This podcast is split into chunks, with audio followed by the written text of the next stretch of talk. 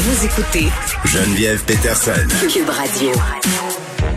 Beaucoup de sujets, beaucoup de questions par rapport à l'école. Aujourd'hui, il a été largement question, point de presse, notamment avec la question des masques et des balles de finissant. Beaucoup de chialage aussi sur les médias sociaux par rapport à l'école ces derniers jours. Je me suis dit, bon, c'est le bon temps pour recevoir euh, mon prof préféré, Sylvain Dancause, qui est enseignant de sciences de maths au secondaire. Il blogue aussi pour le Journal de Montréal. Sylvain, salut. Bonjour Geneviève. Bon, on va essayer de, de faire le tour de tous les sujets euh, qui ont rapport avec l'école, les sujets qui, qui nous préoccupent depuis quelques jours, parce que honnêtement, euh, depuis le début de cette pandémie, là, l'école, ça a été euh, majeur là, dans les préoccupations. là, t'es où? Là? Rappelle, rappelle-nous, t'es où?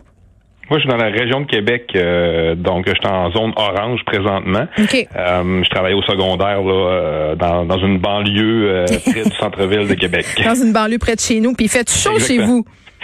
Oh que oui, fait ben c'est ça. Eh, je pensais, eh, je pensais à mes enfants hier évidemment parce qu'ils étaient à l'école. On sait qu'aujourd'hui les enfants peuvent enlever leur masque en classe, notamment à cause de la vague de chaleur. Ce sera le cas jusqu'à la fin de l'année scolaire. Cependant, le beau temps, mauvais temps. bon, on s'entend qu'il fera pas moins 40, là, mais il risque de faire chaud jusqu'à la fin de l'année. Eh, on a questionné Horacio Arruda tantôt euh, sur la temporalité. Tout ça, ça me fait rire un peu. Là, je trouvais que le journaliste essayait de le prendre en défaut en disant, ben pourquoi t'as pas vous n'avez pas pris cette, euh, cette décision-là euh, vendredi. Bon, vendredi aujourd'hui, là, je pense pas que ça fasse grande différence. Mais comment comment tu vois ça, toi, le fait euh, de pouvoir enlever le masque en classe? Mais toi, il faut que tu le gardes, je pense. Hein? Ouais, ben nous on a comme une ligne. Moi dans ma classe j'ai comme une ligne rouge là qu'on va dire qui, qui est une, qui est une séparation physique entre guillemets là. Puis quand tu es derrière la ligne bon ça va là mais euh, euh, quand tu passes la ligne et que tu te rapproches d'un point de vue de distanciation là normalement ben c'est on devrait garder le masque là, donc c'est ce qui c'est ce qui se fait. Mm. euh, mais le, bon c'est sûr qu'il y a des coups de chaleur je veux dire c'est c'est pas la première année qu'on en a là. Ce qui a créé une petite polémique c'est l'histoire du masque. Ben, le masque attends le masque pas de clim pas de ventilation là. C'était tout ça Ouais, ben là, pas de clim, pas de ventilation, je dirais que ça, c'est... Pas mal l'école, hein, ça. On va ça le dire? C'est pas, pas, mal un grand classique de nos milieux de vie, je dirais, là. Puis moi, ça me fait toujours rire. Les gens, des fois, ils pensent que, mon Dieu, vous êtes chanceux à l'école, hein, ça doit être climatisé. Mais ben oui, toi. Vous devez être bien dans les classes. Euh, non, je croirais pas. Non, il n'y a pas de, y a pas de ventilation vraiment. Il n'y a pas de clim. Euh, puis, tu sais, comme nous autres. Mais il y a des ventilateurs. Oui, il y a des ventilateurs. On est content de pouvoir les utiliser parce que ça, en début d'année, c'était pas permis non plus. Là. Euh, puis il y a beaucoup de classes qui n'ont pas de fenêtres. Là, de, souvent, les vieux bâtiments les, qui ont été construits dans les années 70, les vieilles polies, euh, les, toutes, toutes les classes du centre de l'école n'ont pas de fenêtres. Fait que tu sais, ça reste que c'est pas euh, c'est pas des conditions très propices à l'apprentissage de parquer 32 élèves dans une classe à 30 degrés Celsius, pas de fenêtre. Mais ça, c'est un classique euh, c'est un classique printanier ou estival. on dirait qu'il faut que jeunesse se passe. Là. Moi, je me rappelle d'avoir bien bien sué sur ma chaise en physique en secondaire 2. Là. Ça faisait partie de la game. Ouais. Il y a le prof qui peut te faire suer, mais des fois, c'est la chaleur qui fait suer. Exactement. Puis des fois, c'est une combinaison des deux. Euh, là, est-ce que c'était si difficile que ça, honnêtement, avec la chaleur, là, les masques, les élèves? Bah, je pense que c'est une question de perception, c'est une question des fois individuelle. Euh, mm-hmm. Est-ce que c'est si difficile que ça? Je pense que tu pourrais poser la question à un prof puis il disait, il pourrait te dire mon Dieu, c'est épouvantable. Un autre te dire ben c'est pas si pire, c'est mm-hmm. vivable. Mm-hmm. Je pense que ça reste très personnel comme perception. Je pense pas que ça soit la fin du monde, mais moi ce que j'ai aimé d'hier, de dire ben comme en zone orange, vous allez avoir le même privilège qu'en zone rouge, euh, excusez, en zone verte ou jaune. Donc d'enlever le masque aujourd'hui, c'était comme la bonne nouvelle d'hier. Moi, c'est plus le côté que ça donne. Vrai. Outre Pour les élèves? ben, c'est comme, ben, c'est comme un, un symbole. C'est comme de dire, mon Dieu, on n'a pas de masque. On dirait que, hein, je pense que je vais peut-être avoir une vraie rentrée scolaire l'année prochaine. Je pense que je vais pouvoir faire mes activités sportives, mes activités culturelles, mes activités artistiques. Je pense que c'est vrai finalement que ça va arriver. Là. Ça fait 42 fois qu'on me le dit que ça va arriver un jour, puis ça arrive jamais. Mais là, je pense que ça va arriver pour le vrai. Tu sais, c'est comme toute cette symbolique-là, je te dirais, qui, qui amène un vent de fraîcheur malgré la canicule.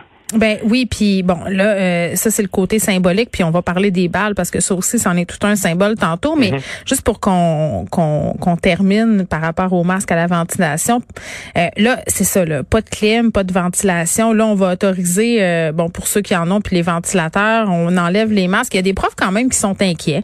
il y a des profs qui n'ont pas eu deux doses. il y a des, j'ai vu des professeurs tweeter qui allaient demander à leur direction un sans solde jusqu'à la fin de l'année parce que ils ont peur se disent qu'il y a eu une montée des cas, par exemple en Grande-Bretagne, quand on a décidé d'enlever les mhm. masques dans les écoles. Toi, t'en penses quoi de ça? Ben, je respecte cette, prise de position-là. Tu sais, euh, moi, je te dirais que j'avais écrit un texte là-dessus en septembre, donc ça fait quand même un bail de ça. Puis, tu sais, je disais qu'en septembre déjà que j'avais fait un peu le deuil euh, de ma sécurité, tu sais, dans le sens où euh, on l'a peut-être oublié, mais ça à la rentrée, là, les élèves, il n'y avait pas de masque euh, en classe, il n'y avait pas vraiment de distanciation. C'était lousse pas mal, là, ces conseils euh, sur les, règles d'hygiène là, à la rentrée. Puis bon, tu dis, je vais vivre avec. Je, pense qu'on a appris à vivre avec. La seule différence entre euh, Sylvain dans la cause en septembre puis Sylvain dans la cause aujourd'hui, c'est que là, j'ai eu une dose du vaccin. Mm. Est-ce que je suis plus en sécurité pour ça? Je le sais pas, mais personnellement, là, moi, j'ai pas peur je fais mon travail, puis j'avais, j'étais beaucoup plus inquiet, je te dirais, en octobre, novembre, quand il y avait une hausse fulgurante des cas, qu'on fermait des classes euh, pendant deux semaines pour un confinement à la maison. Euh, j'ai eu des groupes avec une dizaine de cas, un autre groupe avec trois, quatre cas.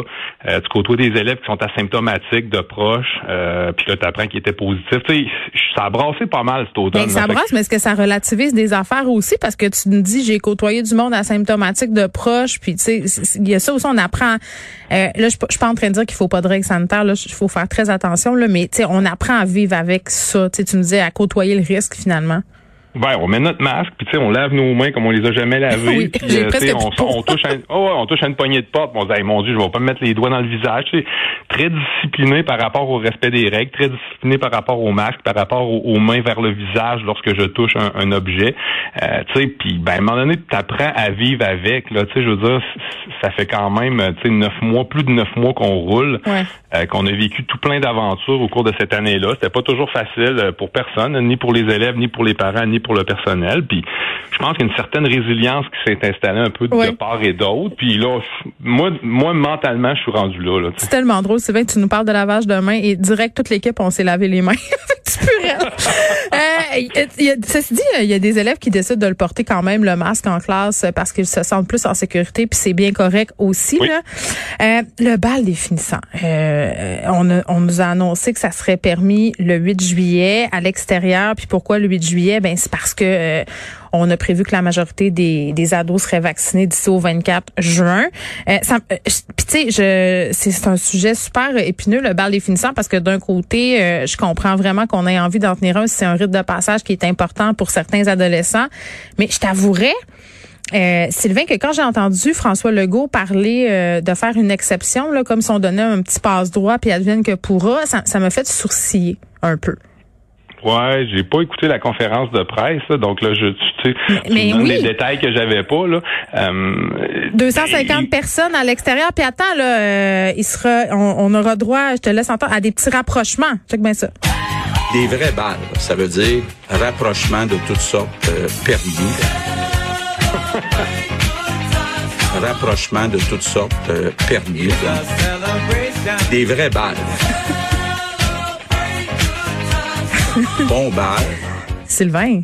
Oui, c'est un beau montage. Des, rapprochements de toutes sortes. semble, je sais pas. ouais, c'est ben là, bon, ça me rappelle mon peut-être mon bal à moi, je sais pas, mais. Ah, mais là, attends, attends, euh, le premier ministre Legault, euh, il se rappelait du sien aussi, ça a eu lieu au Vaudreuil Inn, il nous l'a dit. OK, OK, bon.